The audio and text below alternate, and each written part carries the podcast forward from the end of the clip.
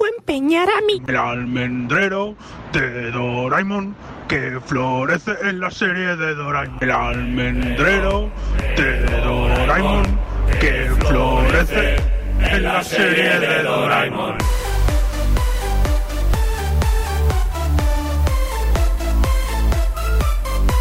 Vámonos a jugar al tubo ese de cemento.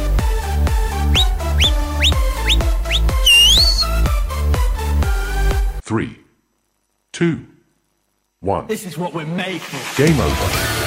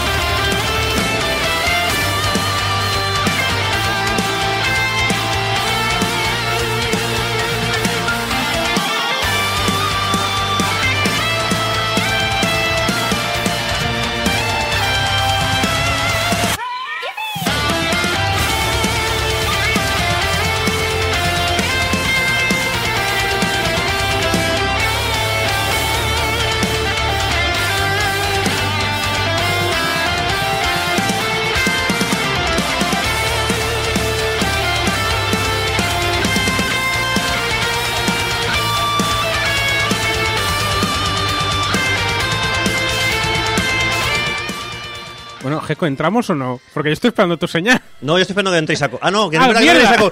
Y cuando son las 10 y 5 de este sábado 28 de de enero arranca el programa 665 de Game Over, el programa de los videojuegos de Radio Despí. Y os saludo el equipo aquí presente a Tony Temorro, Hola. Alex Llopis. Eh. Julio Carmona ¡Ué! Eh. y Héctor Ojeda. Se escucha una voz de, fondo. de- ¡Ué! En el que os comentamos las últimas noticias del mundillo, analizamos web para PC, Nintendo Switch, PlayStation 4 y Xbox One. En De Pixel a Pixel, Julio Carmona disertará sobre Tamara Morales y la traducción de videojuegos versión comunista. Y en Hablando en Series, Alex nos hablará del hundimiento nazi. No, pero casi casi. Hablaremos de la debacle de Warner Bros. cancelando series, sobre todo las de animación.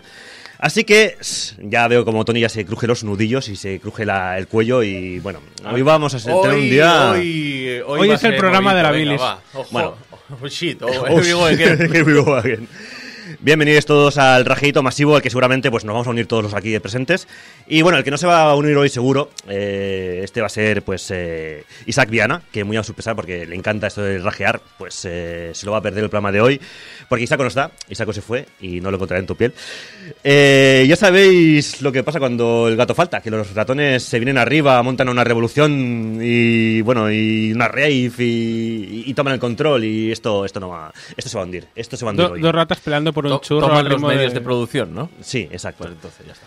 Pues tomamos los medios de producción y esto se va a hundir cual Titanic, o sea, esto no, no va a haber por dónde salvarlo.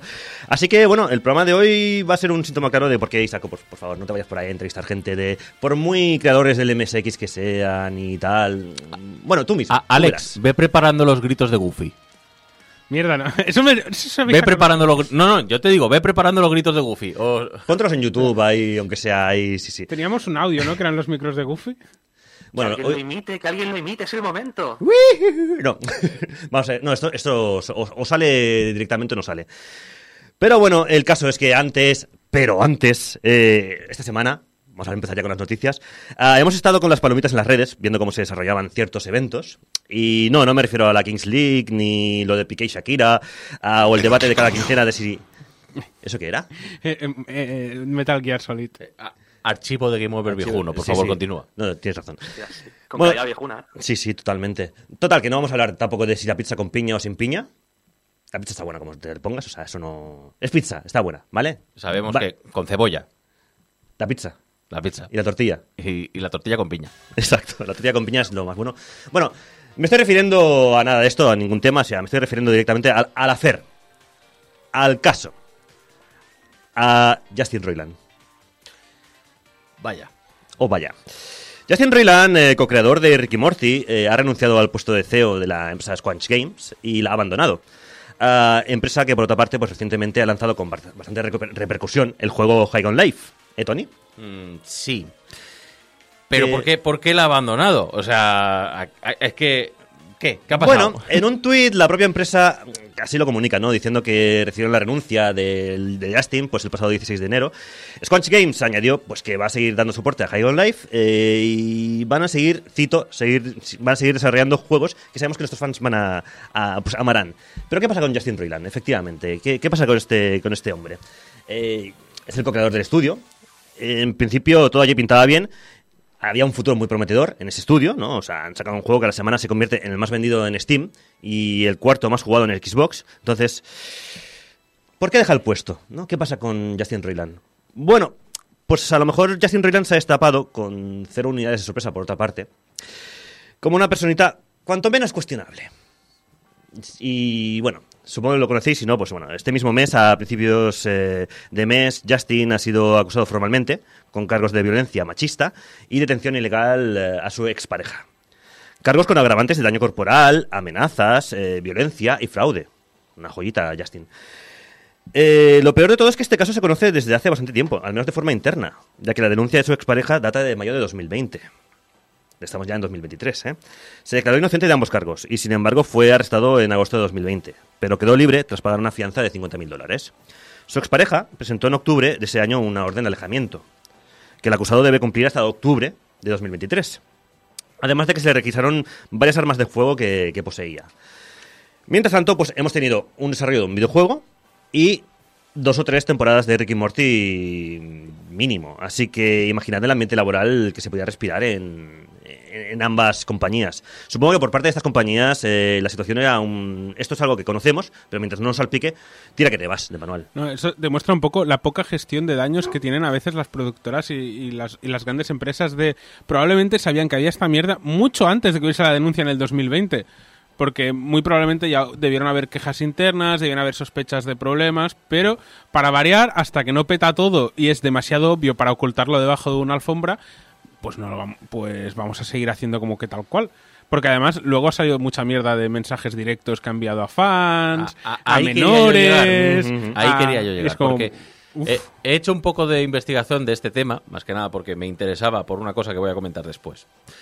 Eh, el caso es, no solamente era la, un secreto a voces dentro de la industria de la animación, porque además recordemos que este señor no solamente lleva el- seis temporadas, o sea, seis, seis o siete años con Ricky Morty, antes tenía una larga trayectoria como mm, eh, voz de doblaje, ha estado en series como Gravity Falls, eh, Hora de Aventuras, y podría seguir. Eh, la, el hecho de que le tirase te- eh, los trastos a chavalas de 16 años se sabe, se conoce, y si, lo, y si queréis y no queréis, o sea, podéis buscarlo bajo vuestro propio riesgo. A mí la verdad es que me dieron ganas de, de potar cuando lo oí, pero hay podcasts en los que sale él jiji jaja, sí es broma, de haciendo bromas sobre esto. Mm, a mí la verdad es que llega un punto que es en plan de mm, rozaba un poco lo, lo, lo asqueroso y mm, y nada, no solamente eso, sino ah, también hay un tema y es que claro. Eh, Cuando pasa este tipo de situaciones, eh, lo hemos vivido. En la industria del videojuego no es la Mm. primera vez que nos pasa, sobre todo en estudios pequeños que están muy, muy relacionados con la persona que los funda.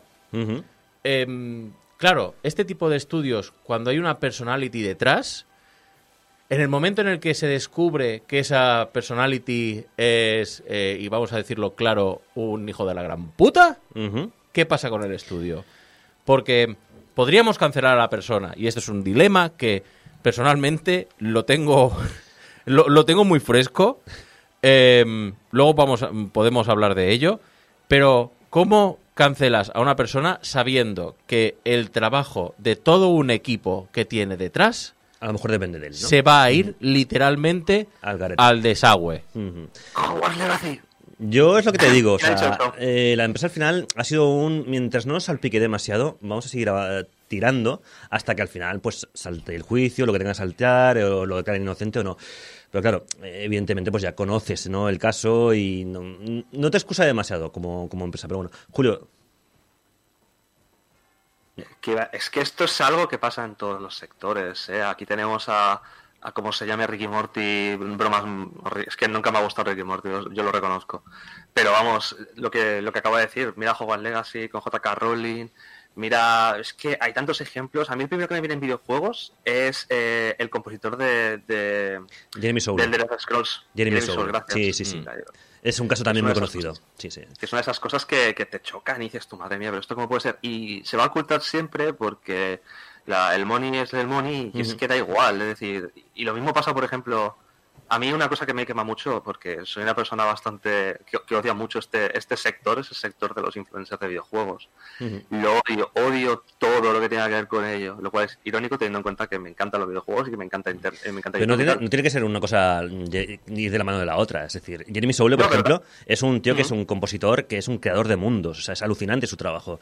Buenísimo. Eh, hay un montón de gente que se dedica a los videojuegos influencers que su trabajo es fascinante. Luego, como personas, pues son eh, personas execrables directamente. Lo que, lo que pasa, lo, lo que pasa es que por lo menos aquí, como, como son empresas y tienen que lavarse la cara, lo, lo pueden, lo pueden, por lo menos lo pueden echar un poco para atrás. Pero vamos, que yo dudo que el señor Ricky Morty desaparezca del todo hasta dentro de mucho tiempo. Es un tipo Porque- que, por su sentido del humor, pues ya te, ya te da a entender que, es- que, voy a ser así, de este estilo. O sea, antes Sí, hemos comentado en Sí, Desayunando, eh, Alex, que, que era un poquito como este. Claro, es un señor ya de 42 años. Sí, que es como cuando ves el 16. típico tío que hace tiras cómicas y siempre pone a las mujeres muy sexualizadas y tal. Y dices, esto, tío, tiene pinta de que seguramente sea turbio. Alguien que hace ese tipo de bromas, lo ves de lejos como, bueno, tendrá traumitas, será turbio, no. Pero cuando ya se empieza a salir toda la mierda, a veces el sesgo de confirmación es, ¿Qué- es una mierda. Quiero hacer aquí, quiero lanzar una pregunta aquí a la mesa. Y por favor, cualquiera. No muy fuerte, por favor. No solamente. Eso, lanzando la- la no solo a la mesa, sino a quien pueda estar escuchando, a quien esté en el chat ahora mismo, o sea, mm, comentarlo, mandarnos un mensaje por Twitter si hace falta, a mí directamente si hace falta, pero necesito saberlo. Em, eh, ¿A favor o en contra de separar la obra del autor? Ay, por Dios, qué pereza. Como, a ver, Oye, pereza de, de pregunta. Esto que es Como Twitter. alguien- Es Twitter eh, ahora de repente esto. O sea, que es que- muy fan de Harry Potter. He tenido este debate interno durante tres años, o, o- o cuatro o cinco. Yo ya no sé cuánto hace que, que J.K. Rowling abiertamente se ha convertido en la persona que era dentro de casa. Ah, cuesta mucho cuando una obra te ha marcado de una manera muy intensa. Pero yo, por ejemplo, lo intento. No siempre lo puedo hacer, pero yo, por ejemplo, lo intento porque es como, es que no quiero seguir dando dinero a esta persona horrible. Vale que hay mucha gente trabajando en sus productos, pero también es mucha gente por- que ya habrá cobrado, mucha gente que no, mucha gente que se dará beneficiada de que se venda el producto, mucha gente que no. Ah, no se puede ser ético en un mundo capitalista. Lo de- siento. en o sea, tengo un iPhone, tengo- voy a- de vez en cuando voy a Starbucks. Mm, intento hacer lo que puedo. En el caso de Rowling, yo creo que su producto ya es tan grande, como tantos ah, au- autores que ya entra tanta gente en la, en la ecuación, que al final. a ver, siempre se va a llevar algo, evidentemente. Claro. Tienes que tenerlo en cuenta, siempre se va a llevar, evidentemente, royalties. Pero ya llega un punto que, por ejemplo, Hogwarts Legacy lo vais a jugar. Aquí en la mesa. No. Aquí lanzó el. Bueno. Tú no. Toma. Bueno, posiblemente, posiblemente sí, ahora que lo pienso, porque a mi pareja le encanta y, y de hecho me lo comentó de comprarlo. Así que aunque no, lo, no me lo vaya a comprar en plan para me lo voy a gozar como que estoy gozando el persona, sí que es muy probable que por lo menos lo, lo tenga y lo pruebe. Es uno de los juegos más esperados de 2023 y además tiene buena pinta, vamos a ser sinceros. Yo- es muy probable que este, el Hogwarts Legacy, me lo acabe pillando de segunda mano al cabo de bastante tiempo o algo, y, o, o la segunda mano no muy legal. Ah, pero, por ejemplo, el problema es cuando tienes un autor pequeño, si solo, si solo hace el juego esa persona, ah, vale, pero si hay un equipo, como en el caso del juego de Justin Roiland, es mucho más complicado el decir, no quiero seguir dando dinero a este hombre, es una mierda de persona, pero probablemente hayan a lo mejor 20 personas que dependen de que el estudio funcione. Entonces es como ya no ya no porque no hayan cobra- ya no porque vayan a cobrar no de este juego, sino es de que a lo mejor no hay más juegos si, si no se sigue, o sea, si no tienen ingresos en ese est- es muy complicado. Es complicado. Julio. Sí, personajes de mierda hay, hay en todas partes. Es decir, solo hay que pensar que tenemos Minecraft. Es decir, más personas de mierda que Notch no hay. Es espectacular. Y luego también tenemos juegos más pequeños, como, bueno, o más pequeños, pero personalidades de la industria que son auténticas mierdas, como el señor de Bioshock, el, el- el que se parece mucho a Ben Stiller, nunca me acuerdo de su nombre. El Levine. Hace mucho Ben Levine. Stiller. Ese, Ken Levine. Kim Levine. Es que es, una mierda de persona. Pero Bueno. cuando, cuando la obra es tan grande ya dices, tío, déjalo correr porque no puedes hacer nada. Es decir, los royalties están ahí, pero hay mucha gente que va a comer de ello. Otra cosa es cancelar un de Scott Card de turno. Ujú. Vale, que a- me la pela, es decir, ojalá te mueras para poderme leer tus libros de manera feliz. Vale. O sea, voy a dar mi opinión. Eh, eh, no, no tiene por qué ser la, La de nadie. la respuesta, la respuesta correcta. Eh, Quiero dejar esto claro. Yo lo encuentro por matices. Por lo general, no se puede. Yo, personalmente, creo que separar la, obra- la obra del autor no se puede en el momento en el que la escribe él. Estamos hablando de autor. Es decir, si escribe un libro, si escribe un guion, si es el eh, director creativo de un juego, su punto de vista y su bagaje lo va a permear todo. Por lo tanto, yo creo que no se puede. En casos como lo de Hogwarts Legacy, en el que la Rowling únicamente está cobrando pasta, ahí personalmente yo creo que si lo quieres jugar no está mal. O- sabes y si eres consciente de que va a ir dinero a esta señora, mm, hay gente que opina que, que está todo mal. Yo personalmente no lo voy a comprar, pero mm, es que es muy difícil ahí eh, justificar el no comprarlo únicamente por no apoyar a esta señora, porque hay gente detrás, hay un estudio detrás, hay personas que, por mucho que digan en las redes, que lo he oído, es que ya han cobrado. No, o sea, mm, dependen de que el juego salga bien o mal. Entonces, franquicias tan grandes es muy difícil. Yo, al final, quiero. Te interrumpo un segundo para decir una cosa. Al final, el problema es intentar justificar una acción. Si lo quieres jugar, juégalo. Ah, no, claro, que, que cada uno que cada uno haga lo que salga de los cojones, también las, las cosas claras. O sea, eh, lo único que aquí yo creo que no tiene justificación es lo voy a piratear para no darle dinero a, a la señora. Ah, no, eso es una tontería. Mm, mira, si te lo quieres piratear, haz lo que sea- te salga del culo, pero no lo justifiques con eso. Ahora, dicho bien esto, el tema de, por ejemplo, Ricky Morty. A mí me encanta Ricky Morty. O me encantaba, porque ahora mismo no lo puedo ni ver. Por, Mm, por esto Por cuestiones. por, por estas cuestiones. Eh, y, y el estilo de humor de Justin Roiland me encanta, o me encantaba, porque ahora no lo puedo volver a no ver. lo puedes desasociar, claro. Y, os, y aquí el dilema es porque os voy a dar el contexto. Aquí en Game Over, aquí servidor iba a analizar High on Life. Y me lo jugué, me lo pasé, lo disfruté, lo tengo que admitir. Y me encantó. Y lo iba a analizar. Hasta que salió que a este señor lo habían. lo iban Sí, a. todo- todo lo iba a ir a, a juicio por esto. Sí, sí. Y después de saber todo esto, in- informarme un poco más, No hay análisis de Game Over. O sea, decidí que no va a haber. maldita sea, o sea, maldito seas Justin, que nos has quitado aquí una media hora de puta madre para rellenar sección con un análisis que ya estaba ya eh, hecho, ¿no, Tony? Eh, sí, Prácticamente. pero eh, la cuestión es, no puedo, por un lado, decirle a la gente que no compre el juego o que no, no lo juegue en Game Pass. Porque hay todo un equipo detrás. Vale, por un lado. Pero que Justin Roiland deje de ser CEO de la empresa no significa absolutamente nada si es el dueño de la empresa. Claro. Porque el dinero, ¿a quién va a ir? A este hombre. Y aparte es que... es y que lo es- mismo con Ricky Morty, perdona que te pare. Sí, sí. Ricky Morty, o sea, el equipo de, de Adult Swim lo que ha hecho ha sido despedir a Justin Roiland como, eh, como showrunner de la serie. Para dar un poco de contexto, el showrunner no tiene nada que ver con el puesto de productor ejecutivo, aunque muchas veces coincide. eh, y es básicamente el que conduce la serie, el que lleva el- la sala de Pero no, guion. no lo lleva él solo, ¿no? Lo lleva, o sea, La es, lleva es junto- junto con Dan Hammond. Ahí voy, ahí voy yo.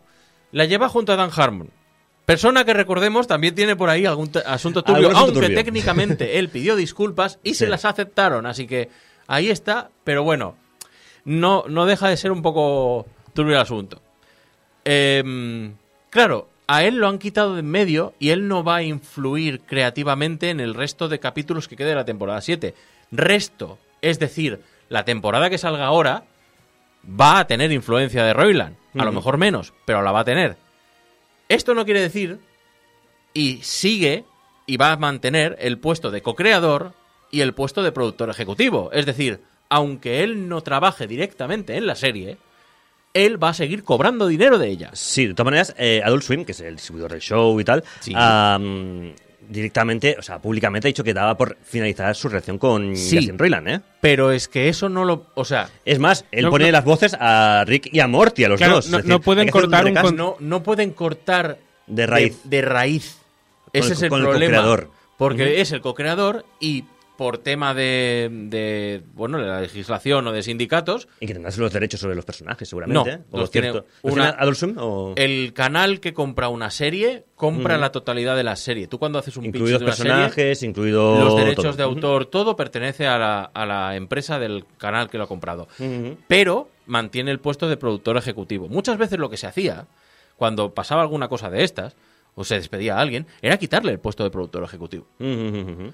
O incluso se ha dado casos, en Los Simpson había un capítulo en concreto que hicieron un, eh, un crossover con eh, The Critic, que Groening no estaba de acuerdo. Y él pidió expresamente quitarse de los créditos de ese capítulo. Eso significa que de ese capítulo él no cobra royalties. Pero lo, lo- lo pidió él.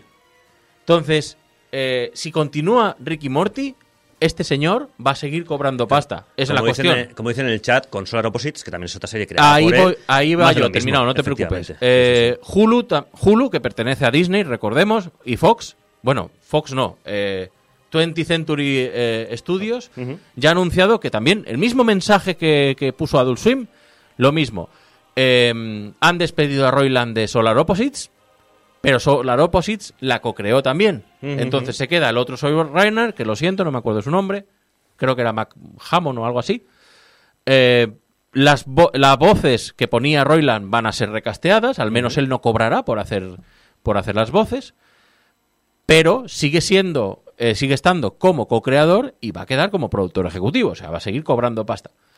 El único, la única serie de Hulu también, que ahora la podéis ver en, en Disney Plus, que la han puesto hace poco, es Koala Man, que era una serie que eh, él solamente tenía puesto de productor ejecutivo y ponía voces a un personaje secundario.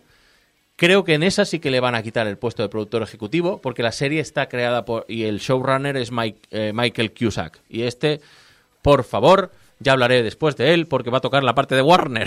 porque esta parte...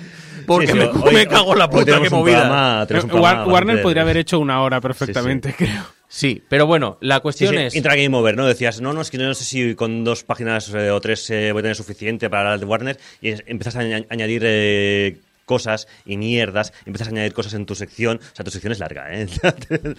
no sé si va a entrar todo, ¿eh? Claro, la Esto cuestión se ha es... convertido en el debate de la semana, porque ya noticias pocas. No me... No, claro, ya esto ya va a ser ya el tema de... ya. Voy a cerrar porque tampoco quiero comentar que por, el, por los comentarios del chat han dicho es que eh, hay que diferenciar opinión y su comportamiento. A ver, sí, porque a lo mejor, y esto ha pasado, y ha habido casos, no me voy a poner a explayar aquí, de gente que por un lado eh, sus opiniones son como muy, muy guays, o sea, eh, pues sí, hay gente que es pro eh, derechos LGTBI si lo lees lo que dice, pero luego lo que hace es completamente lo contrario. Eso, amigo mío, se llama hipocresía.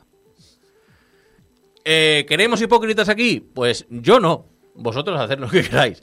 Otra vez, es mi opinión. Vosotros haced lo que queráis. Cada uno es libre de hacer lo que quiera y yo os quiero a todos por igual. Eh, dicho esto, el tema de, de Royland a mí personalmente me ha jodido porque un juego que me gustaba mucho, una serie que me gustaba mucho, otra que también, y en general un estilo de humor que me, me gustaba mucho, ahora no lo puedo volver a consumir por culpa del comportamiento depravado y a- eh, depredador de este hijo de la gran puta. ¿Pero le darás a la serie una, una segunda op- oportunidad sin él? Sin él, ¿eh? Es decir, ya con, Yo- Dan, con Dan y Es que no compañía. puedo. Físicamente no puedo. Bueno, pues ahí queda el tema.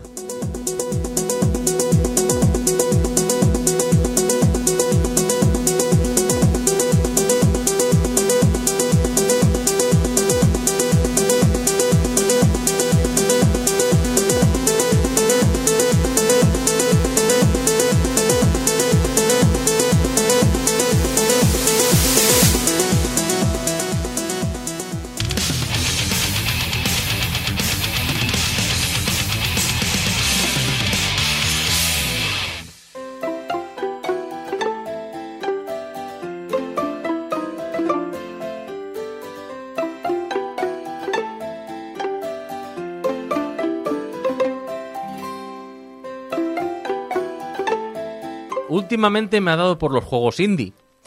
Al principio era por una cuestión puramente práctica. Vamos, como persona mayor que soy, de la tercera edad, como dicen en, los comentarios del chat, no tengo tiempo para jugar. Y tras un largo día dando el callo, pues tampoco tengo energía para dedicarle largas sesiones a algún juego complejo. Y eso es una cosa que me pasa sobre todo cuando veo a la gente jugar al del Ring y digo, uff, qué pereza. Qué pereza. Este juego tiene 200 horas. Solamente la main quest. 200 Oye, horas. Pero, sé. pero sí, eso tiene que haber algo repetido. O sea, hay- ha habido copy-paste ahí. Bueno. Eh, eh, claro, es por ello que por lo que me suelen llamar bastante la atención, pues jueguitos cortos, de las mecánicas, que tengan mecánicas muy marcadas y sobre todo que sepan muy bien, que sepa yo muy bien cuando terminan. Eso es importante. Juegos como el que nos ocupa, Webbed, que es un título que no esconde mucho tras su nombre. Es un jueguecito en el que las redes tienen todo el protagonismo, bien para balancearse, usarlas para atar cosas, jugar con esas cosas y atarlas a otras cosas. Bueno, ya veis la, la idea. El caso es que Webbed me dio exactamente lo que esperaba, ni más ni menos. Y no os voy a engañar, que la protagonista sea una arañita cookie Oh. y que lo es y mucho, hizo que acabase en mi cesta de la compra. ¿Cuál fue mi experiencia después de jugarlo? Pues ya os digo que fue buena. No, en serio, que ya está. El juego me gustó. Buscaba un juego simple y ya está. Hala. Eh, Tony, ¿Qué? ¿y ya está? Sí. Hay media hora de sección que rellenar, tío. Ah, o pues sea, no sé. ¿qué vamos a estar media hora hablando del frío que hace en Barcelona estos días? O Pues sí, puedo parece que hablar, de mi, refresca. os puedo hablar de mi gato si queréis. Tu Es gato- muy mono. Ayer fui a ver el gato con botas. ¿Ah, por sí? cierto, muy, Es muy buena. Y sale Rosario Flores ahí Ah, diciendo lo sí, de uy, uy, mi gato hace uy, Sí. uy, uy. Pero no vamos a venir a eso, tío. Hay un, un análisis de sección, tío, que, que llenar. Bueno, O sea- va, va, va. Tira, tira. Otra vez, dale. ¿Qué es lo que me ha gustado especialmente de Webbed? Va, ahora os lo cuento. Menos mal.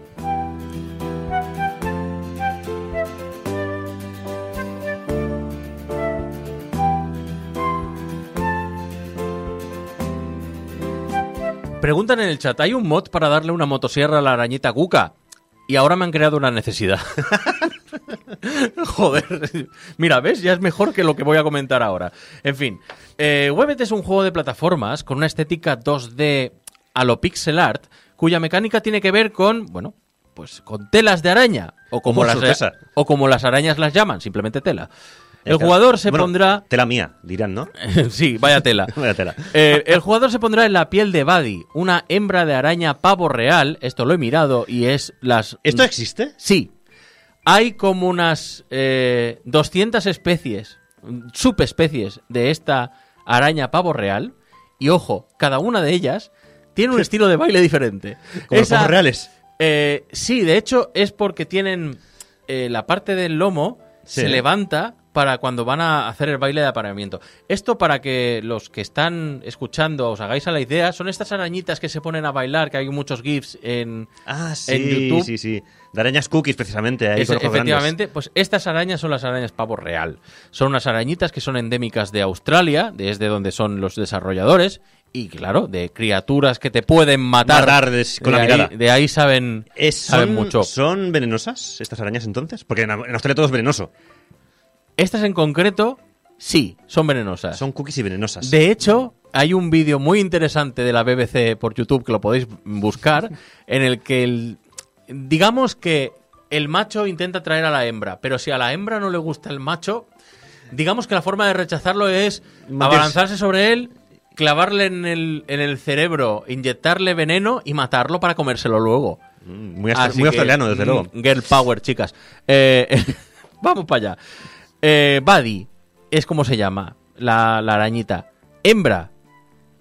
Mm, Remarco esto porque el objetivo del juego es ir a rescatar a tu novio que ha sido raptado por un pájaro gigante. Bueno, y, pájaro gigante. y luego ya decidir si clavarle los aguijones o no. No, no, no, es, es novio. Este sí Ah, que. este es novio, este- a, este no, este- a este no se le come. Esto no es comida, es novio. Eh, y es raptado por un pergolero. Claro, para ellas es, es un pájaro gigante, para nosotros es, un, es como un cuervo, ¿vale? O sea, Me tampoco- sonaba poligonero o algo así, eso. Sí, también un poco. El caso es que hay que decirlo y tengo que remar- remarcarlo. Aquí el novio es imbécil porque mm, Suele pasar.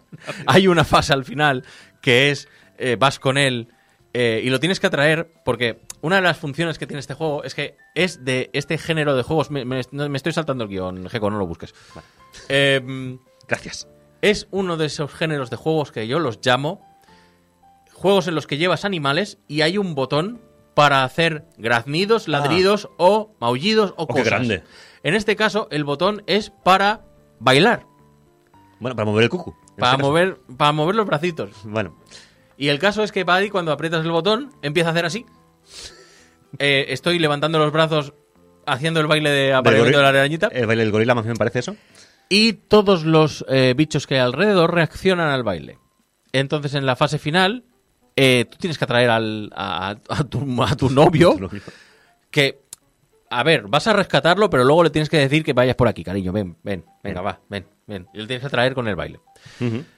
Bueno, aparte de esto, eh, el, que, el tema es que para poder. Estoy intentando volver al, al guion, ¿vale? Lo siento. Eh, para intentar rescatar a tu novio del malvado pájaro, y recordemos, un pájaro grande, Pergolero. son bichos, son insectos, tiene que eh, poner de su parte al resto de bichillos del bosque para crear una suerte de ejército e ir hacia el pájaro. Porque tenemos, por un lado, escarabajos peloteros, tenemos otras arañas, tenemos moscas, tenemos eh, hormigas que estaban haciendo sus cosas de hormigas, no sé, qué sé yo, crear un meca para poder ¿Qué ir a por el pájaro. Sí, esta parte es buenísima. O sea, vas tú al hormiguero y el objetivo del hormiguero es...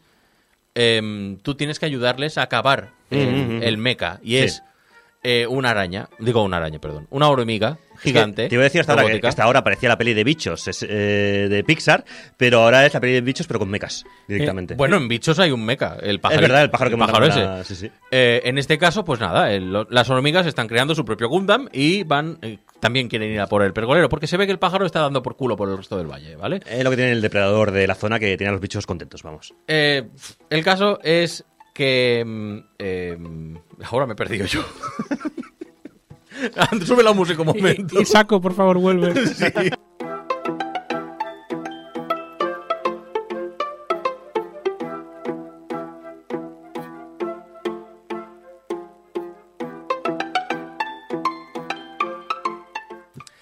Vale. Em, tiene que ir nuestra arañita a hacerse amiguito de otros bichos. Entonces, con esta excusa, tenemos como una suerte de Metroidvania en el que hay cinco áreas que explorar. Quiero remarcar que he dicho suerte de Metroidvania porque aquí hay una cosa que falta que tienen el resto de los Metroidvania, que es el hecho de que tú vas a un área, tienes una... O sea, adquieres una habilidad. Y puedes usarla en el resto de áreas y así desbloqueas... es- Claro, eh, gracias volver sitios. a áreas anteriores con algo que has aprendido para llegar a un sitio que antes no podías. Aquí no. Lo que pasa es que como el- eh, hay un área principal, que es un árbol gigante, y luego el resto de áreas están eh, alrededor, te da un poco la libertad de poder hacer los niveles a tu ritmo y con el... sin tener que hacerlo de forma tan lineal. De hecho, a mí me pasó una cosa curiosa y es que se ve que el, el hormiguero es el área, una de las áreas más complicadas del juego. Y no se me ocurrió a mí otra cosa que hacer a la primera.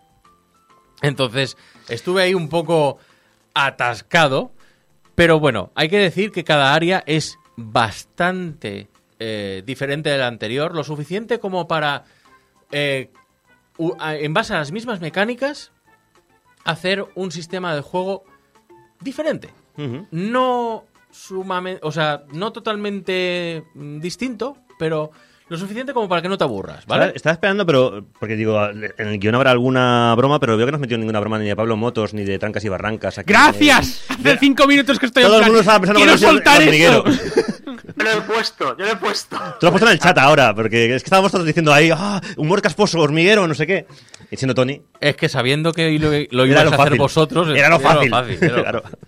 Eh, el caso y la pregunta que se hará más de uno es cómo esta arañita es capaz de pasar por todos estos sitios. Bueno, pues tenemos varias ha- habilidades arácnidas. He dicho, Ajá. el botón de bailar, ese es importante, pero también hay otras habilidades ¿el, ba- el botón de bailar o de perrear? Como Eh, lo dices. bailar, bailar. El perreo sería otra cosa. Vale. ¿Tú qué obsesión tienes? Espera, córtame la música aquí, un momento. A ver, ¿Yo? a ver, Jeco. ¿Estás bien? No. O sea, bueno, yo creo que es evidente, ¿no? Que no. llevas todo el rato intentando insinuar que las arañas mueven el culo haciendo Sí. twerk. Vale, Vale, están ¿estás- haciendo twerking. ¿estás bien? No. Esto de llevar Bueno, la es, un momento, dire- es un momento de hablarlo ahora, del que si estoy bien o no. lo de llevar me la estoy dirección del programa no no Me no estoy estás- imaginando arañas perreando ahora mismo en mi cabeza y, me estás diciendo que si estoy bien. O sea, es evidente de que no. Yo creo que vamos. Mm, Pero tie- vamos a volver a Tienes razón, por favor, Reanuda. Bueno, otras habilidades súper de araña, o sea, normal de araña. ¿Qué, qué imagináis que podría tener una araña? Pues que tire telas de araña, Se balancee con ellas. que se balancee con ellas, Que haga twerking. No, eso ya. que puedan, que haya, que puedan hacer, mm, eh, joder, coger objetos con las arañas, como Spiderman. Es que, claro, estás yo estoy pensando todo todo el rato en Spiderman, en plan de eh, el mano a distancia. Pues le tiras el la y te lo traes. Coger Y no- objetos, y no te vale. levantas el sofá. Em, tirar rayo láser. Eh, sí, también es muy de arañas. Tirar rayos láser, es muy... O sea, hablando. lo digo en serio, tiene una, eh, una de las habilidades de la araña es que tira rayos láser. Por el culo. No, por los ojos. ¡Qué manía con el culo, Geco! ¡Por Dios! ¡Ay, Dios! ¿Cuándo va a acabar esto? Em, El saco vuelve. con estas habilidades, pues bueno, pues tienes eh, plataformeo. O sea, tú lo que vas a querer hacer es balancearte. La verdad es que la mecánica ahí está muy guay. Y después em, tienes las unos pequeños puzzles en los cuales eh, se basan en físicas. Por ejemplo, hay que hacer un balance. hay un tronco que hay que balancearlo y hay que poner peso en un lado para que vaya para el otro y tú puedas subir a una plataforma. Bien. Vale, pues tienes que coger las piedrecitas con la tela y pero claro, las piedras están en el suelo. ¿Cómo llegas ahí con la tela? Bueno, pues tienes que hacer una, una suerte de polea para que coger las piedras y luego ponerlas en el puz- eh, en, en la plataforma y así pasas el puzzle. Vale, aquí hay un problemilla que me he encontrado yo y es que a veces la mm, para que el juego te considere que el puzzle está superado son eh, es como que, claro, está basado en físicas. Las físicas, eh, los juegos de físicas, quien haya jugado a juegos en los que la mecánica se basa en físicas, ya sabe a veces lo complicado que es que, mm, que te coja las cosas a veces como quieres. Entonces, hay veces, por ejemplo, había un... Depende del juego también. Sí, ¿eh? también depende del juego. Hay juegos que están mejores hechos- y otros que no. Em, hay una vez que tienes que coger un tubo de, de- de gasolina, ¿vale? Pues, Y ponerlo en, en el agujero donde va a ir el depósito de la gasolina. Vale. Y esto lo tienes que pegar, lo tienes que coger el tubo con la tela de la araña y luego lo tienes que pegar ahí, ¿vale? Es como muy milimétrico el que considere que el tubo está insertado. Y el control no es tan Y el, milimétrico. claro, el control no es tan milimétrico y a veces te, te, hace, te hace que te, te frustre un poco. La verdad es que fue una sensación un poco frustrante, pero bueno, aparte de eso, mm, el juego es muy de chill. Muy de chill. Em, pero, claro, he dicho, estas secciones eh, son lo suficiente. lo suficientemente diferentes para que te sea entretenido. Aquí quiero remarcarlo, porque aquí la palabra que me ha venido a la hora de jugar este juego es suficiente. Todo es suficiente. La mecánica es lo suficientemente sencilla, pero a la vez lo suficientemente complicada como para que no te aburra. Pero está bien porque no te agobia, eh, Eh, vas tirando, es un jueguecito chill, como tú dices. Es un juego lo suficientemente largo por- como para que digas, "Mm, vale, me he gastado 8 pavos, esto mm, vale la pena. Pero lo suficientemente corto como para que digas, vale, otra cosa. Yo creo que más o menos le he gastado unas 5 o 6 horas. Ah, no está mal. Sí. Em, tiene eh, una cosa que te quiero decir, tiene suficientes coleccionables. Tienes ahí, ahí han puesto coleccionables a cascoporro. O sea, cada sección, cada área de juego tiene un tipo de eh, ítem coleccionable y tienes, si quieres, si quieres eh, hacerte el 100%, porque eres uno de esos, em, tienes para aburrirte. O sea, estamos hablando de unos 150, 200 coleccionables en total, que si consigues los de cada área, desbloqueas stickers. Y esos stickers son como una especie de logro, lo cual está bien porque Sí. una de las versiones que hay del juego es para Switch y Switch no tiene logros, entonces si hay algún junkie de los logros, esto es como tu, tu metadona. Metadona de la Switch, efectivamente. Efectivamente. Y después estos stickers a la vez te dan eh, habilidades extra dentro del juego. Te desbloquean skins, te desbloquean personajes que puedes usar en vez de a Buddy. Sí. Eh, por ejemplo, si más te arañas pavo real ahí, entonces. O eh, más eh, está el novio, por ejemplo. Ajá. Puedes usarlo como personaje jugable. O hay una, hay un sticker que mm, em, Alex, para porque me estoy saltando el guion a la torera. eh, aquí es la canción que tienes que poner tal. Hay un sticker en concreto que te lo tienes que pasar, o, o sea, te tienes que pasar un minijuego para minijuego. conseguirlo. Ajá. Y este minijuego hace que Webbet se convierta en. ¡La arañita skater! Madre mía, Tony Hawk. ¡El Tony Hawk de las arañitas! ¡Buddy Hawk! Hostia, con lo, con lo happy que era la música, tío. Esto es, esto es. Eh, ¿Cómo se llama este grupo? Es, Morelo. es Guerrilla Radio de Rage Against the Machine, por si queríais Eso, buscarlo. eso, eso, Red Against the Machine. Mira que me gusta. Dale, dale, dale, Dale, dale. ahí. ¡La arañita! ¡ay! La arañita que hace twerking. El minijuego de la arañita skater, porque joder, han metido un minijuego de skate en, en mitad del Webbet. ¿Por qué no? ¿Por qué no? Eh, de hecho, hace referencia a otro juego indie que no me acuerdo de cuál se llama, pero creo que es también de skater. ¿El Oli Oli? Eh, eh, creo que sí. Pues, ¿Sale un pájaro? ah, no, el- tú dices Skateverse, que es este que es de. Ese. Que es de pájaros que hacen skates. Ese. Skate. Pues sale uno de los pájaros del. Ah, vale. de ese. Bueno, hay un minijuego que es de skate. ¿Y qué, haces? Pues la Qué guay. Pues va haciendo trompos en una pista de skate. Y tienes que conseguir letras que, com- que componen la palabra Webbet para acabar el minijuego. O sea, es el Tony Hawk de es las arañas. el Buddy Hawk. El Buddy Hawk Pro Skater. ¡Ah, madre mía!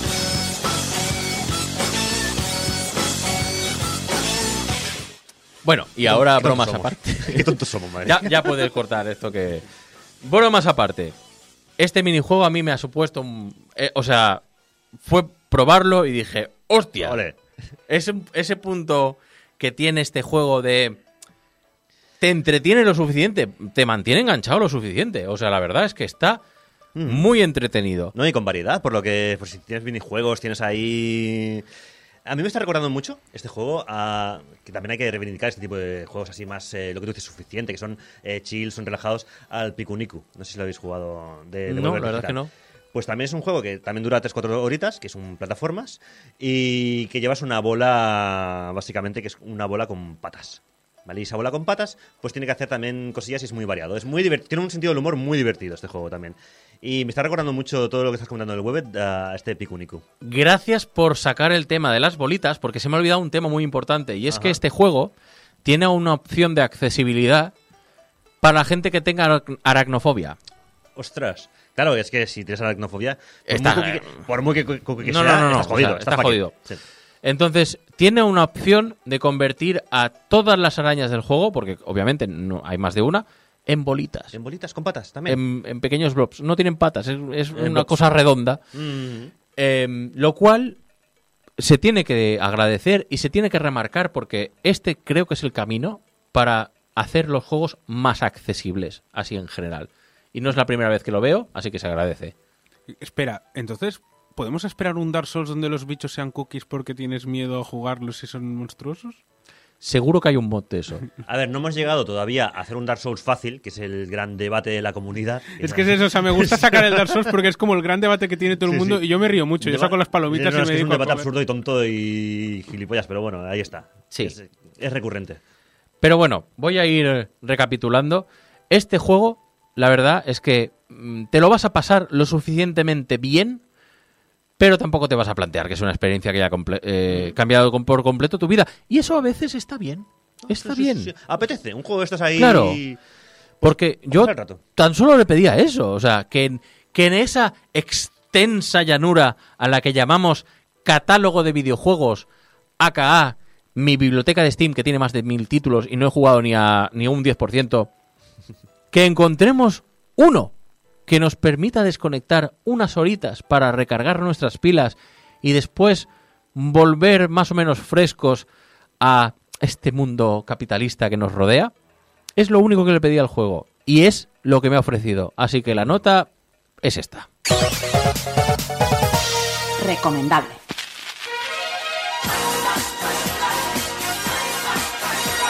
Buscando entre los juegos de la caja roja, un tío fue y me dijo, escoja, escoja Super Mario 1 y 2, Donkey Kong y Wario. Con precio especial, revolucionario. Avisa a tus amigos y dales un toque. Los Classic también sirven para Game Boy Pocket. Corre hacia la tienda, que aún estás a tiempo. Estos son los Classic de la Super Nintendo. No pierdas un momento, los juegos que más pegan son de Nintendo.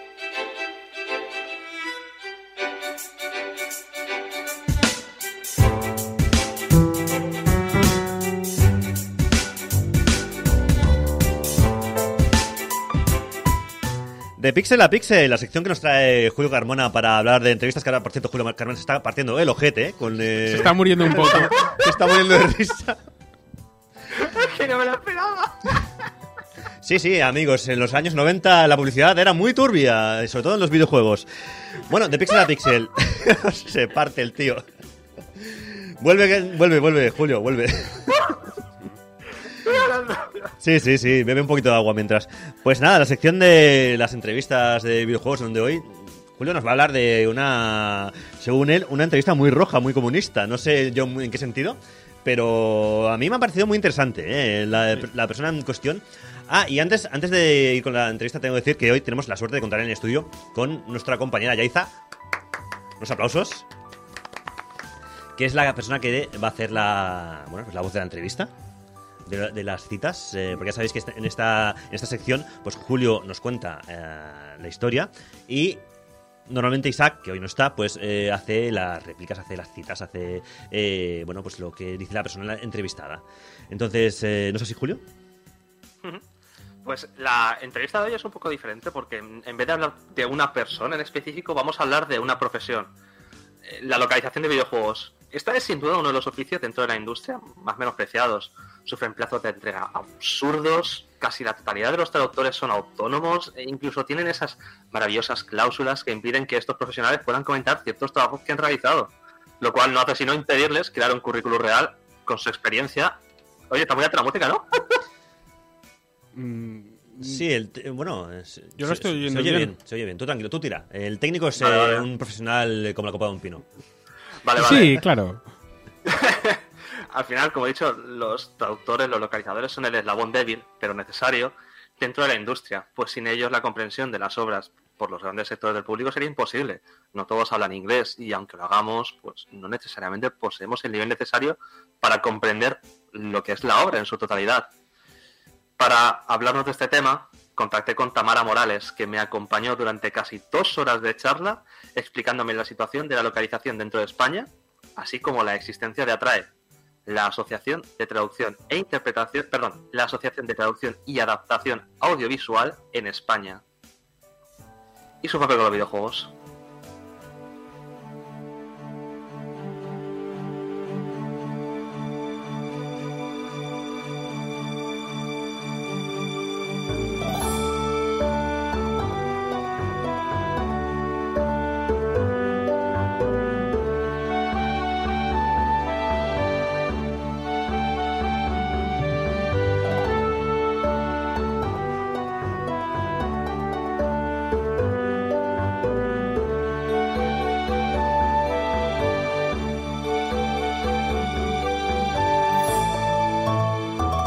Tamara se considera curiosamente una disidente dentro del sector, pues en lugar de haber cursado la carrera de traducción, su camino comenzó dentro de la filología inglesa para pasar entonces a través de un máster de traducción al experto de, al máster de experto en traducción y localización de videojuegos del ISTRAT.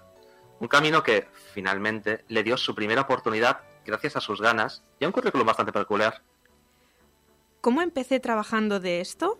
Mandando muchos currículos, creándome un currículum vistoso para que no se fijaran en la falta de experiencia. De hecho, le pedí permiso a Eric Barón porque mi currículum está hecho con los sprites del Stardew Valley, porque es un juego que me gusta mucho. Me dijo que adelante, que estaba muy chulo y así empecé. Mis tarjetas de visita también son tipo Stardew Valley. Entonces a la gente le hacía gracia y me contestaban porque les hacía gracia. Así que me mandaban las pruebas. Yo me hice autónoma en 2019, pero no empecé a mantenerme de esto hasta finales del 2020. A lo largo de estos dos años, Tamara, bueno, dos, casi tres años ya, Tamara ha traducido una gran cantidad de títulos, desde indies como el Alwas Legacy o el Tiny King, el más reciente, a juegos mucho más grandes como el reboot de Saints Row o The Quarry. Incluso ha estado como revisora de traducción para proyectos como Justice Sucks, implementando las respuestas que daba la desarrolladora a las dudas que iban surgiendo durante la localización y corrigiendo cualquier error ortotipográfico que pudiera habérsele pasado al traductor. Cada traducción es un mundo nuevo al final, pues con cada título vienen asociados unos problemas con los que hay que lidiar. Hay proyectos donde los desarrolladores sí se toman su tiempo y te hacen un log kit, como se llama, un kit de localización muy completo, con archivos, descripción de los personajes, imágenes. Y luego hay desarrolladores que no. Sí que las empresas pueden tener un estándar, porque en el caso de From the Void sí que hay un estándar. From the Void es una empresa de localización que se encarga de Tiny King, Justice Sacks y todo esto. Aquí sí que hay un estándar donde se les pregunta a los desarrolladores ciertas cosas, pero sí que varía muchísimo de proyecto a proyecto. La mención de From the no es casual en este caso, pues esta es una de las muchísimas empresas con las que trabajan los traductores de videojuegos, una profesión donde la inmensa mayoría de los profesionales, como ya comenté al principio, son autónomos, pese a que existan casos de empresas que contacten directamente con los traductores por su caché, pensemos en Ramón Méndez, por ejemplo, o Luis Navarro, por la norma general, o mira, Mar de Bernabé en caso de manga, por norma general, estas empresas de localización actúan de intermediarias entre el publisher otro intermediario, y el traductor. Además, los traductores dependen de varias empresas para conseguir el trabajo, por lo que aunque la compañía a la que se le encargue la traducción sea distinta cada vez, es posible que los traductores no. Y por supuesto, al ser autónomos y existir cláusulas de confidencialidad en algunos de los trabajos que realizan, Sony es una experta en esto, de poner trabas a los traductores, son las empresas las que tienen la sartén por el mango en las relaciones laborales, aunque de eso ya hablaremos más adelante.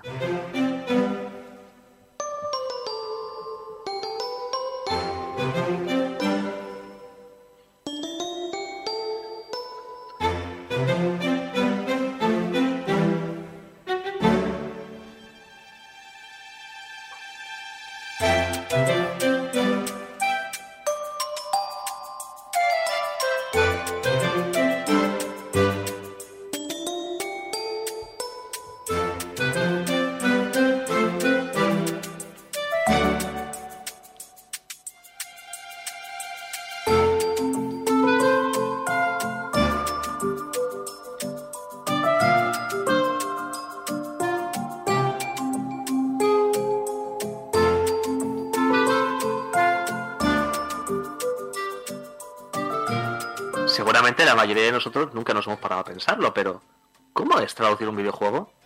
La manera en la que los profesionales se encargan de esto es bastante rudimentaria, con herramientas cercanas a las hojas de cálculo. A veces literalmente hojas de cálculo, de hecho. Cada empresa utiliza una distinta. Hay varias herramientas de localización, pues MemoQ, SmartCat, Phrase, que antes era MemSource. Entonces, ahí tienes tus proyectitos, por así decirlo, y tienes el inglés en la parte izquierda. Eso depende de cómo lo tengas tú. Yo tengo el inglés en la parte izquierda. Y tengo que introducir la traducción en la parte derecha.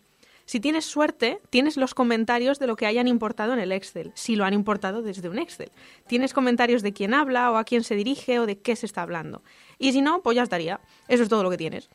Entonces, dependiendo del log kit, puedes tener a los personajes, puedes tener los nombres de las misiones y las descripciones, puedes tener muchas cosas o no tener absolutamente nada y rellenar el QA, un documento de preguntas y respuestas, incluir las preguntas que se mandan a los desarrolladores y esperar a que te contesten cuando tengas que entregarlo, con suerte.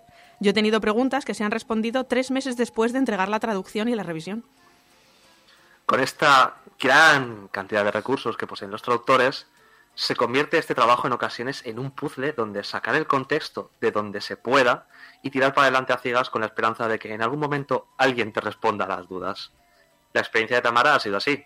La cogían por un proyecto, le daban los textos y la soltaban con una fecha de entrega bastante ajustada generalmente. Las fechas de entrega de estos proyectos, a menos que sea algo muy grande, van a las dos semanas, con suerte. De hecho, se calcula que de media un buen traductor, un buen localizador, tiene que traducir al día 2.000 palabras. Y es que, palabras de Tamara, muchos juegos salen bastante bien para los procesos a los que se someten. El trabajo de traductor es el último, junto con el de control de calidad de localización, que generalmente ni existe, del largo proceso de desarrollo de un videojuego. Así que los tiempos suelen ajustarse debido a retrasos y a problemas en las anteriores fases del desarrollo.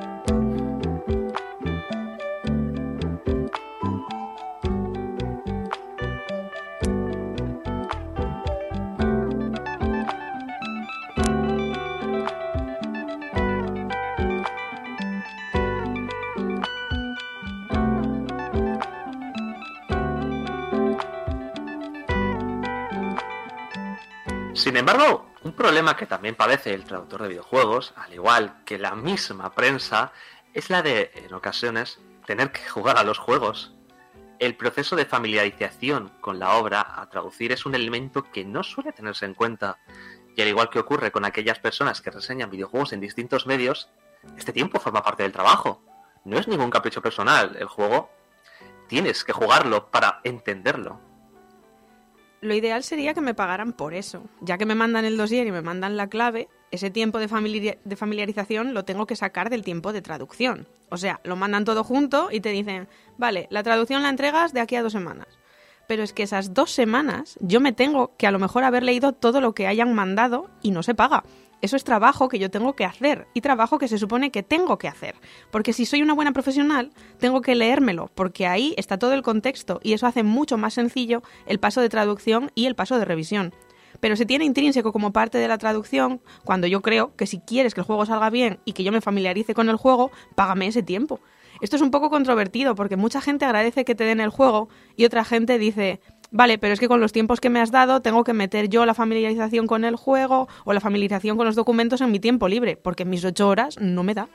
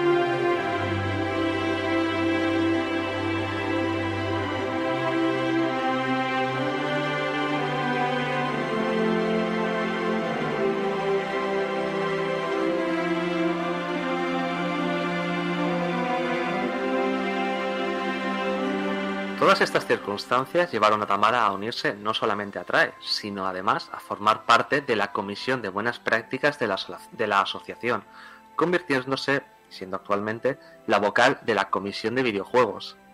ATRAE es la asociación que engloba a todos los profesionales de la localización audiovisual en España, no solamente a los que subtitulan el cine, las series o los videojuegos, sino incluso a eso, aquellos traductores a audiodescripción o a lenguaje de signos.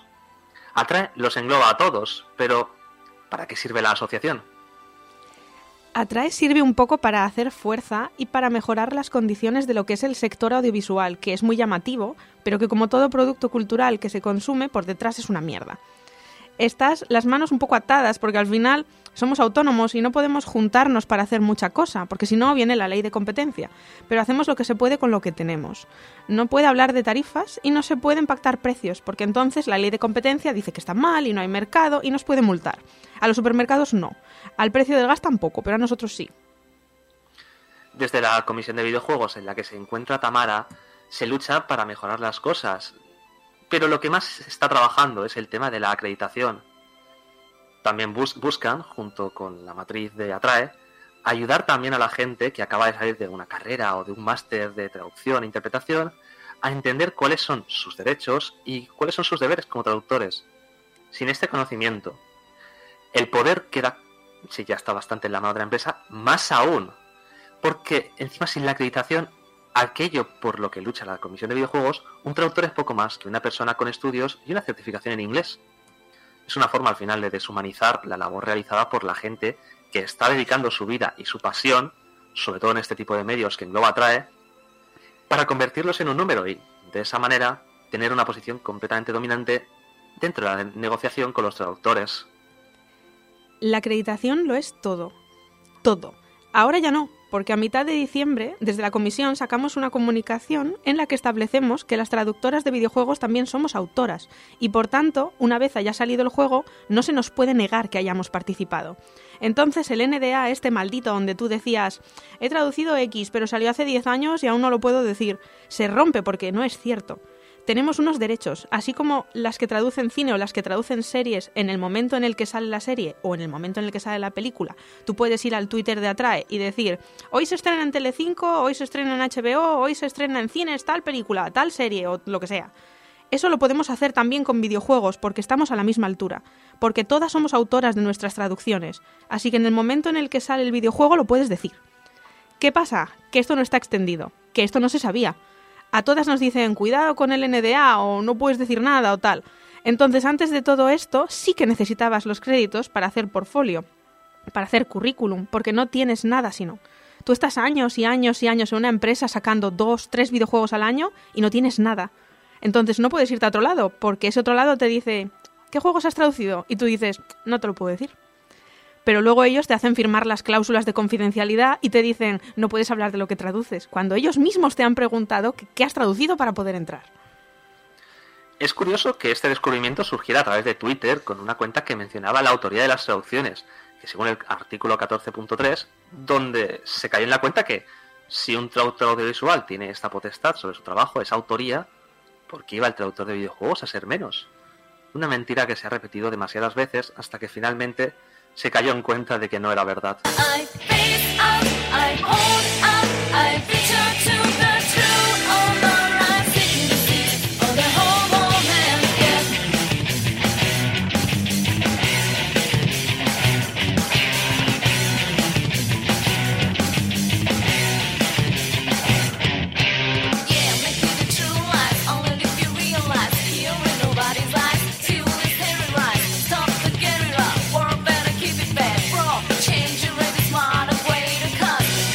Elección de la música ha sido bastante aposta. Y es que la lucha en este campo ahora mismo es con las empresas de localización. A nivel de España, esta ley existe y los traductores están amparados en ella, pero siguen dependiendo de los créditos para dar el peso a sus palabras de que son los autores de las traducciones. Y aunque digan que es suya, demostrarlo sin aparecer nombrados sigue siendo un terreno farragoso. El reconocimiento del artículo es un paso muy importante a la hora de negociar con las compañías, pero para esto se necesita un refuerzo, un esfuerzo más colectivo, incluyendo países cercanos, como el espacio que conforman Alemania, Italia, Francia y España en materia de traducciones, que se suelen englobar, y el mismo público que está empezando a hacerse eco de estos abusos. Hace apenas unas semanas salió Persona 4 Golden y Persona 3 Portable para todas las plataformas por primera vez en español, pero sin acreditar a los traductores que lo han hecho posible con su trabajo.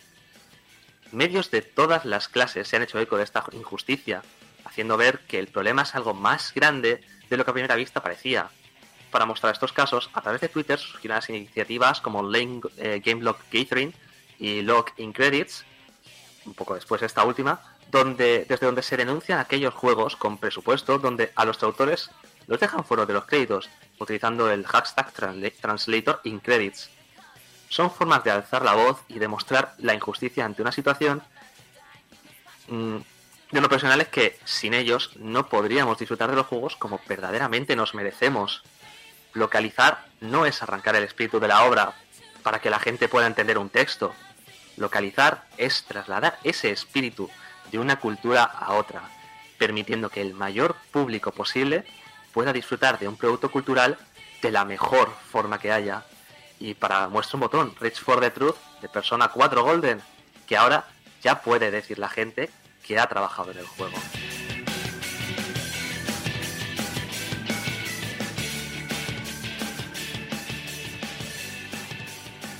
¿Te la jugarías con algo así de verde? ¡Móntatelo en colores! Game Gear. Estrénala con el juego más genial, Aladdin.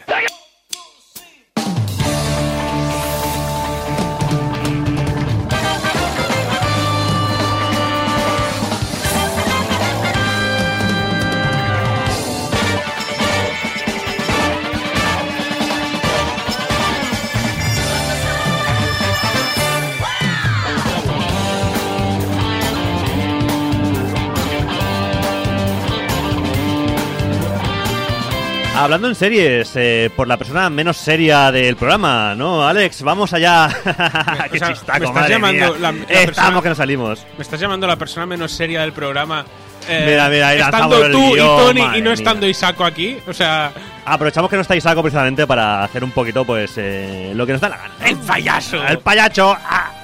Bueno, hablando en series, esa, esa mm, Hoy sección donde vengo nos a hablar hablar de de series. muchas series, o sea, de ninguna. Voy a, voy a hablar de Warner. Ah, ¿Warner? Sí, la última mitad ¿Es del, necesario? Bueno, sí, hay una sección Sí, o sea, te- tengo ganas de sacar de sacar toda la bilis, tengo ganas de sacar mierda.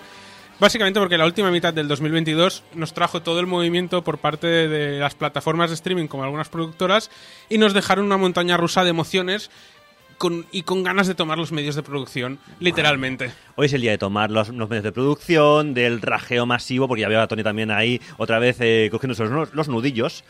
Porque ya si no lo tiene bastante con Justin Roiland, ahora vamos a ir con Warner, que el tema de la serie es como que te toca bastante cerca, ¿no, Tony? Por favor, Alex, continúa. Procede. Básicamente he cogido todas las noticias y todo lo que ha pasado en la última mitad de año, porque como hasta ahora no he tenido sección, pues os lo vais a comer ahora. Ah, y he cogido una página de la sección de Fran de drama para tener así un poco de, de drama fresco. Porque en esta casa, ante todo, somos unas marujas que amamos soltar bilis.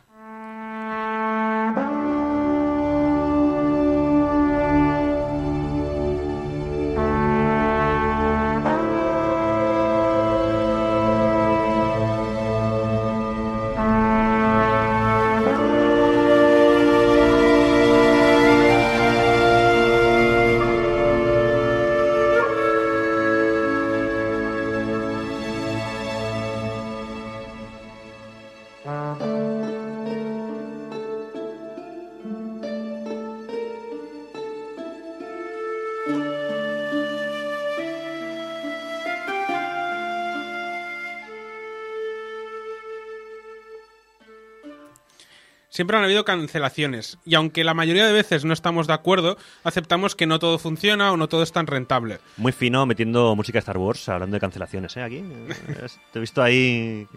Yo Pero versión- hilo muy bien. Yo a- crear secciones es un arte. Un arte que no se me da bien, pero yo lo intento. Básicamente, el, siempre han habido cancelaciones, siempre ha habido disgustos, series que no eran rentables por muchos fans que tuviesen, han ha habido recuperaciones gracias a los fans, ha habido de todo. Pero lo criminal de la oleada que estamos viendo últimamente es que no es solo que dejen de hacer nuevas temporadas, es que productos enteros se están quemando, se están eliminando y están desapareciendo de la existencia. Eh, Gente que de un día para otro, o incluso creadores, se enteran por las noticias de que de repente su serie ha sido cancelada sin que nadie se los notifique antes. Yo quiero hablar de una serie de Warner de hace ya unos años, Animaniacs, ¿vale? Es hora de Animaniacs. ¿Os acordáis del el argumento de Animaniacs? Nos pagan sin trabajar. Era, en Warner crearon unos personajes animados, Jaco, Waco y Dot Warner, Que se saben todos los que del eran mundo. tan escandalosos que Warner decidió eh, ocultar y quemar todas las películas que habían hecho los hermanos y encerrar a los hermanos dentro del tanque de Warner. Vale, eh, volviendo unos 20 años más tarde, eso es lo que han hecho con las series de ahora. Y con las pelis. Básicamente han cogido... Ya está, ya está, mi sección ya está hecha. Bueno, pues nada. Hasta luego. Sube la música. No, no hagamos el tonto como, No, no. como el análisis. Hay media hora de Ese- sección. ese es rellenar. recurrente, sí, sí. Pero vamos al principio, vamos a darle un poco de contexto a todo. Warner, como mucha gente sabe, pero si no os, os voy a dar el contexto, me voy a sacar las gafas de profesor de historia, es una de las majors de cine, es uno de los grandes estudios que nació entre, creo que fue entre 1910 y 1920. Hace 100 años este año. Pues eso, mira, eh, si hace 100 años fue en 1923.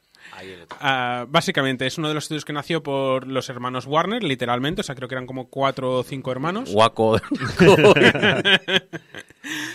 Guaco, guaco, eo, ¿eh? Y empezaron a producir, empezaron a crecer, empezaron a durante muchos años empezaron a comprar muchas productoras, estudios, empezaron a comprar muchas cosas. En los últimos años, por poner ejemplos de grandes sagas y, y éxitos que han tenido, tienes a toda la saga de Harry Potter y todas las películas de DC desde que compraron DC Comics.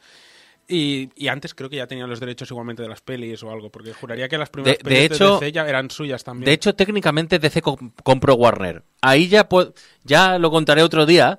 Pero mm, hay una historia detrás de que DC empezó como una funeraria y tal. O sea, la historia de DC Comics es muy interesante. Sí, sí, sí. Es- pero claro, mm, otro día os la cuento ya Sí, si acaso. eso sería un buen pero espi- vamos. un spin-off. Sí, sí. Ah, básicamente, eh, fueron creciendo y en el 2018 fue comprada por AT&T, que siempre me hace mucha gracia porque me recuerda a Star Wars. AT&T. AT&T. Ah, básicamente es una de las empresas de telecomunicación- telecomunicaciones más grandes de Estados Unidos. Sería Telefónica de aquí, salvando mucho las distancias, porque creo que al- a nivel negocio no sé cuál es más grande, porque como Telefónica está en medio mundo también, es como, bueno, pues una de telecomunicaciones que dijo, vamos a expandir el negocio, queremos meternos en entretenimiento. Creo que ya tenían acciones en cadenas y cosas así, pero decidieron, pues vamos a comprar todo Warner, que es el, el estudio de, o sea, está al nivel de, en su momento Fox y varios estudios. De hecho, el problema. Disney creo que en su momento también se planteó lo de Warner, ¿Puedo pero añadir ya sería aquí? demasiado que se hubiesen fusionado. Dime. Es que hay que añadir un, po- un pequeño matiz y es que Warner eh, no es la primera compra que tuvo por parte de AT&T. Antes la compró American Online Ah, y es- la transformó en AOL Time Warner. Esto estoy Ah, hablando de mitades ah. de los 90. Ah, claro. Porque hay que tener en cuenta que Warner, eh, hasta- a mediados de los 80, a finales de los 80, empezó en una declive fiscal que produjo, produjo que American Online se aprovechara y la quisiera comprar. Luego eh, tuvieron que deshacerla y la compró AT&T. Ahora la compra Discovery. O sea, es el, el- Hay- hay una to- siempre ha ido mal. Sí, hay una tónica. Ah, en este sentido, no sé hasta qué punto AT&T teóricamente se ha deshecho de ella porque no era rentable o no. Y de hecho, ahora, ahora entraremos en detalle, lo de Discovery en realidad es una fusión y la mayoría del negocio es Warner, no Discovery. Entonces es una cosa rara. No, no he podido entrar en Eh, profundidad ya- a nivel técnico porque no soy economista. Te lo resumo. Estaban perdiendo dinero por todas partes y AT&T dij- dijo, yo me piro de aquí y, y la vendió a Discovery. Y de hecho la entrada de Discovery ha, ha sido lo que ha producido esto porque es un control de daños mal. Porque han intentado recortar fiscalmente para intentar eh, parar la sangría de dinero que había. Eh, pero claro, cuando eres un economista o un empresario y no piensas en el producto, sino que simplemente estás buscando recortar gastos para ser rentable, pues es lo que pasa. Es, el detalle. O sea, AT&T en 2018 compra Warner, en 2021-22 decide deshacerse de la empresa ah, porque se quiere centrar en el, en el wireless y en las, en las tecnologías de telecomunicaciones y se quiere deshacer de la parte de entretenimiento, o al menos eso es lo que dijeron de cara afuera. Y teóricamente, de hecho, fue una fusión, porque la empresa final ha sido una empresa independiente llamada Warner Bros. Discovery. Pero a nivel de control, básicamente está todo en manos de lo que era antiguamente Discovery. Toda la parte directiva y ejecutiva de Warner, casi toda, ha sido despedida o han acabado dimitiendo tarde o temprano. Ah, de hecho, el de DC Studios se marchó. Ahora creo que en DC Studios está James Gunn, pero no sé si está como CEO o simplemente en la parte creativa. Es el presidente de DC Studios junto a otra persona que no me acuerdo el nombre, lo siento, y también es el director creativo. Vale, o sea, lo han juntado todo en una sola figura. Son, es coceo juntamente con Peter Safran. Eso, Hola, hola, Peter Abraham. Safran. No he visto Hola. que habías Hola, entrado. Se ha, se ha metido ahí de... Ha entrado Abraham en el chat, ahí ha- ha aparecido un volcán salvaje. Pues bueno, siguiendo el contexto histórico, ah, la fusión fue oficializada en abril del 2022.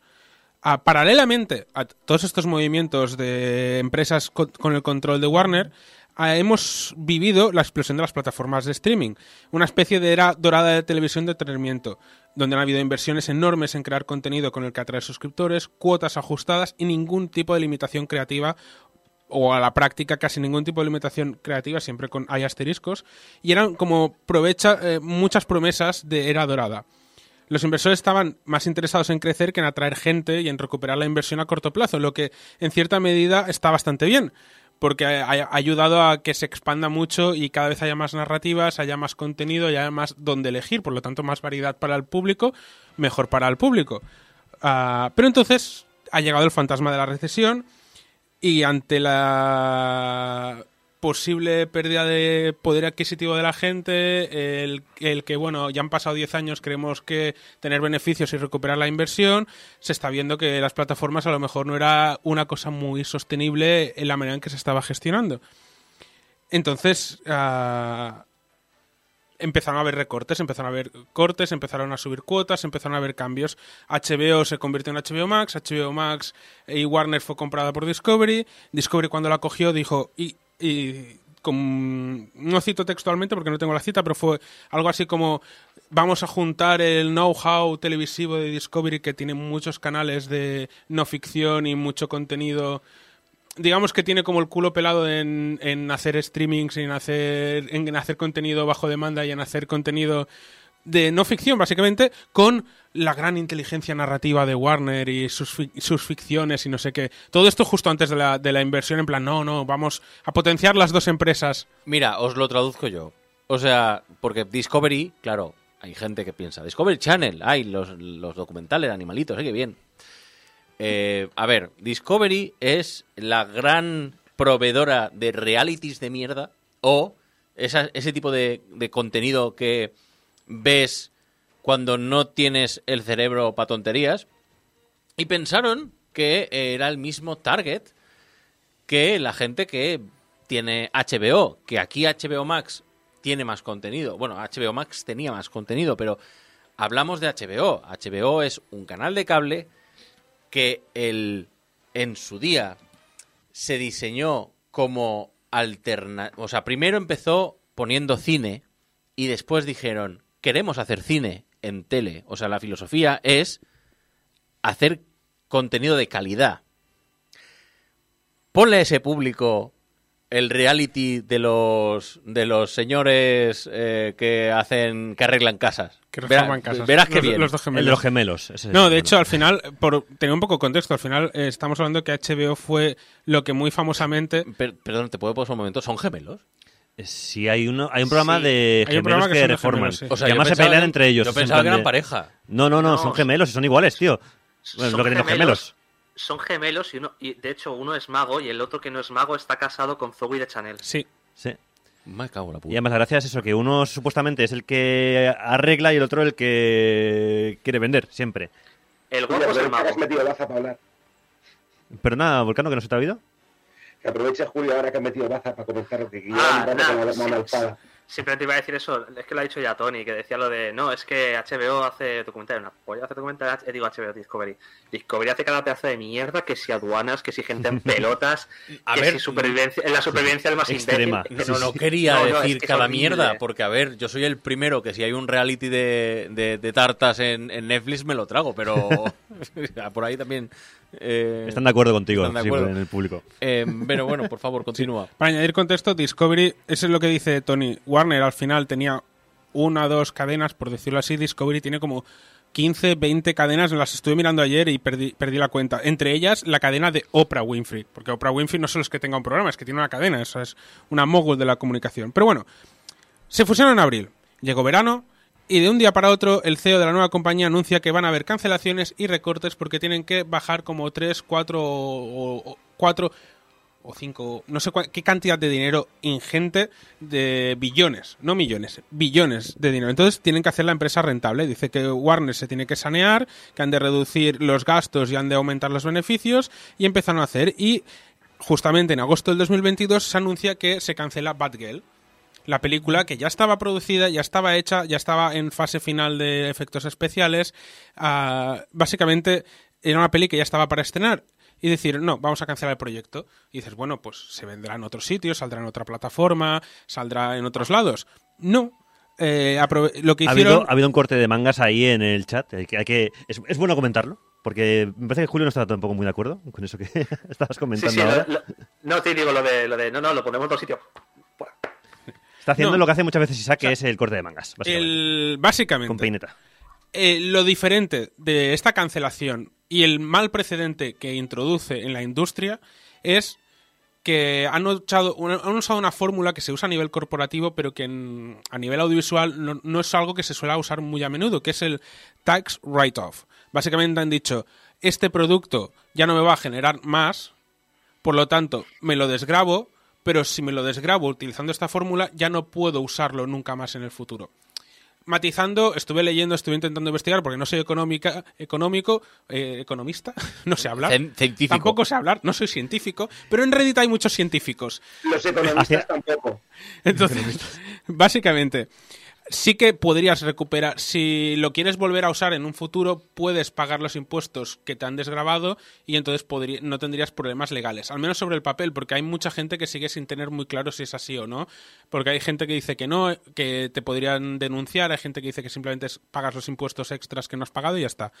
Obviando todo esto, básicamente es el mismo, lo mismo que haría una empresa de, pues tengo este parque de coches, me quiero deshacer de estos coches, como me deshago de estos coches y los vendo, me puedes grabar cosas.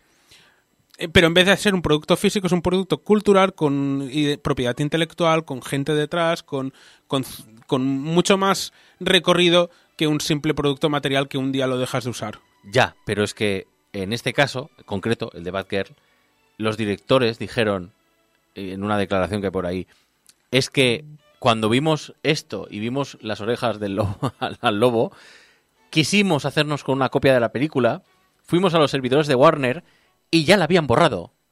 Sí. O sea, que, mm, que directamente han prendido fuego. O sea, le han tirado gasolina, han tirado la cerilla y a tomar por culo. O sea, Y esto, como, como voy a comentar, es algo que ha sucedido con más de un producto. O sea, se está.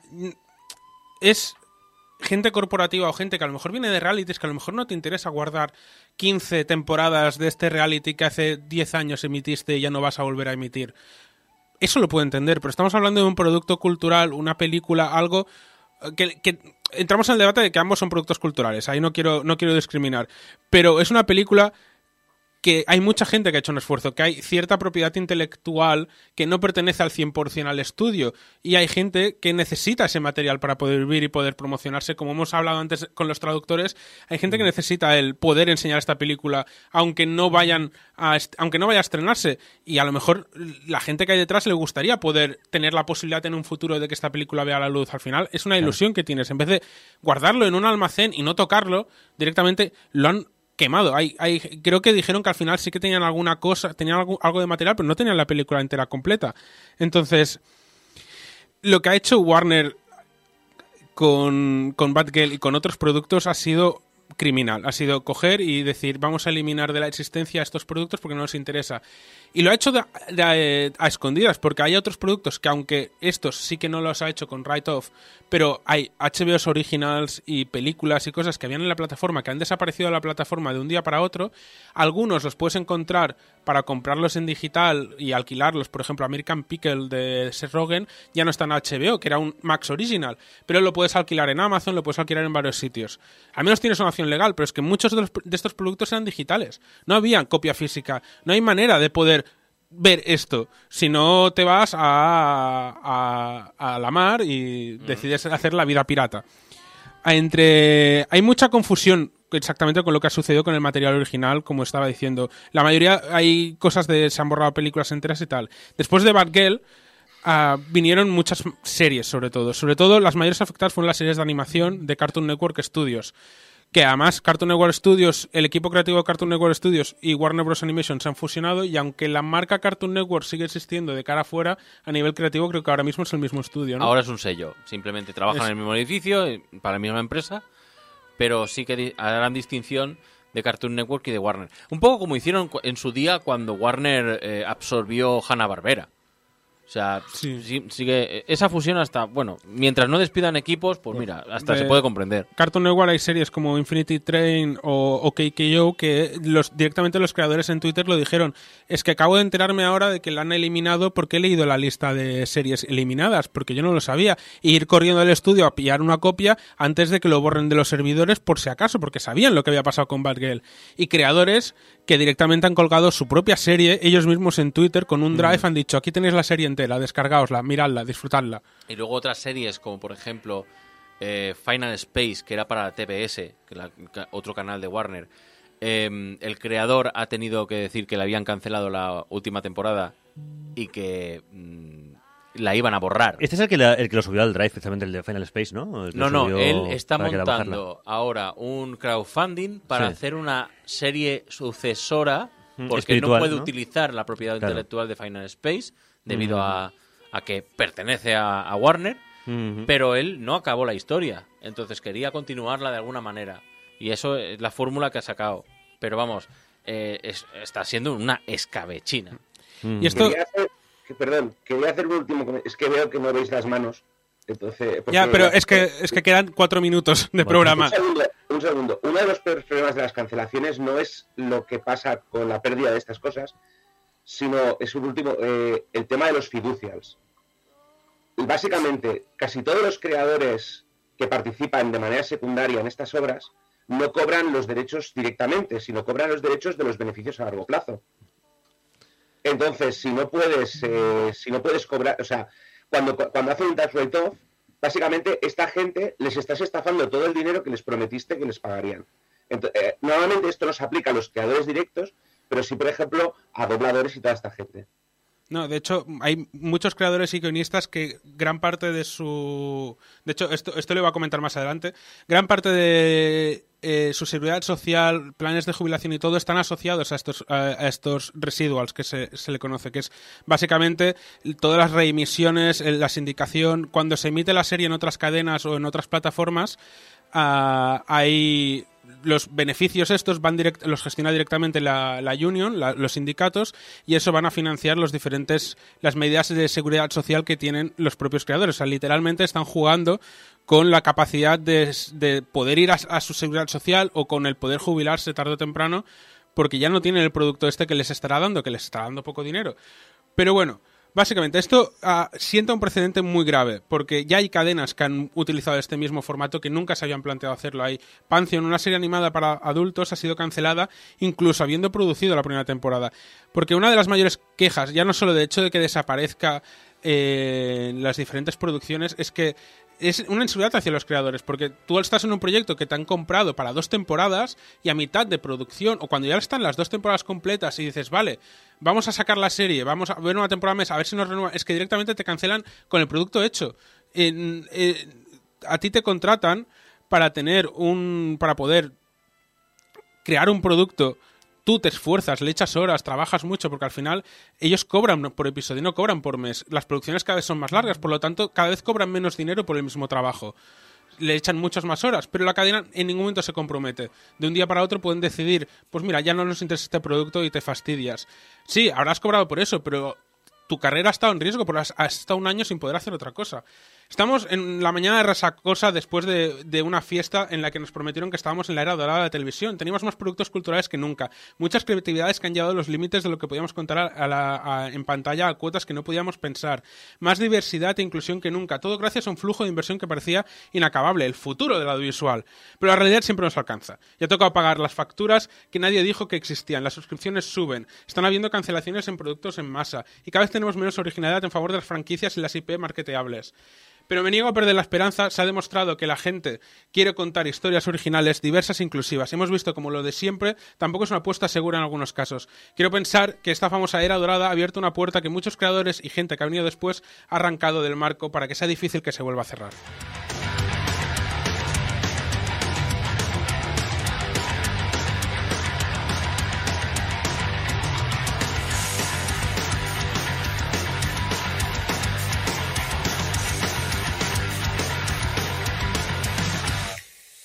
Bueno, y hasta aquí el programa final de, de Game Over. Quiero agradecer al equipo que ha estado con nosotros, a Tony, a Jeco, Hey, a Yaiza hey, y a mi hey. un servidor. Acordaos que podéis donar a portalgameover.com barra donaciones, podéis enviarles vuestros mensajes de amor a público arroba portalgameover y vuestros mensajes de odio a Justin Roiland Pudrete. Ah, date estrellas en Game Over a Spotify porque hemos ganado 5 Toma ya. y nos vamos porque Que vamos ya porque nos haga gallego. Venga, hasta luego, Lucas.